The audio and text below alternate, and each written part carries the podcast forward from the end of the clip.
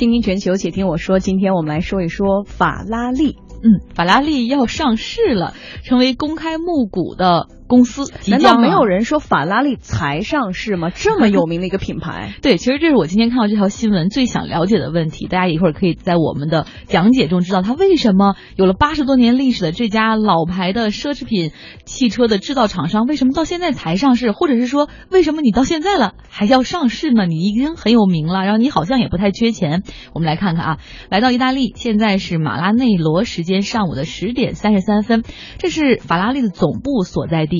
目前呢，法拉利大部分的这个管财务的员工正和他们的券商在法国呀、欧洲啊这些地方、美国等地进行路演。预计呢，他们的股票会在十月二十一号敲钟美股市场。这家有着八十五年历史的汽车厂商，他们已经在纽约递交了 IPO 的上市申请。据这个估算结果显示，法拉利的市值将高达一百一十亿欧元。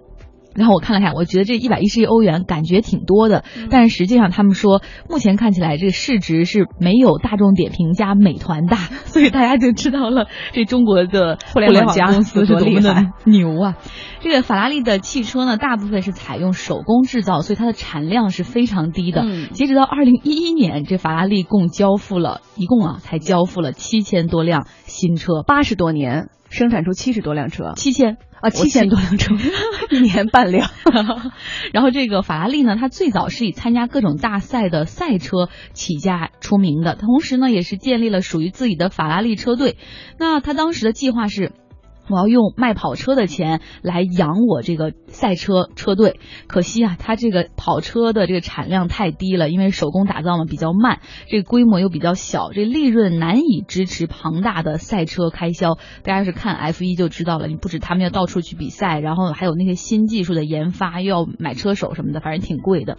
由于是这个法拉利就在上世纪六十年代陷入了亏损，在一九六九年的时候啊，当时有一些财团准备收购法拉利。还包括像美国的福特，但是当时呢，法拉利想了想，说那我还是要我老乡的钱吧，于是拿了意大利的菲亚特的钱，这个菲亚特就成了法拉利的大股东，收购了他百分之九十的股权。当时达成的条件就是说，这个呃，你要我怎么样都行，但是你以后不得干扰我们法拉利的赛车活动，就我们继续要搞我们的赛车，虽然不赚钱，还很烧钱哈。所以在 F1 的赛场上，法拉利确实拥有自己的红色奇迹。那这一次呢，法拉利上市完全是由菲亚特集团一手推动的。那这次美国上市呢，这拿出的股权只是法拉利百分之十的股权，所以其实人家手里还有挺多筹码的。菲亚特希望用法拉利的上市来帮。帮助公司遇到销量不佳业绩时还能有正常的资金运转，也就是说，如果这个车卖的不好的情况下，你可以用上市的钱去帮你的赛车车队继续维持。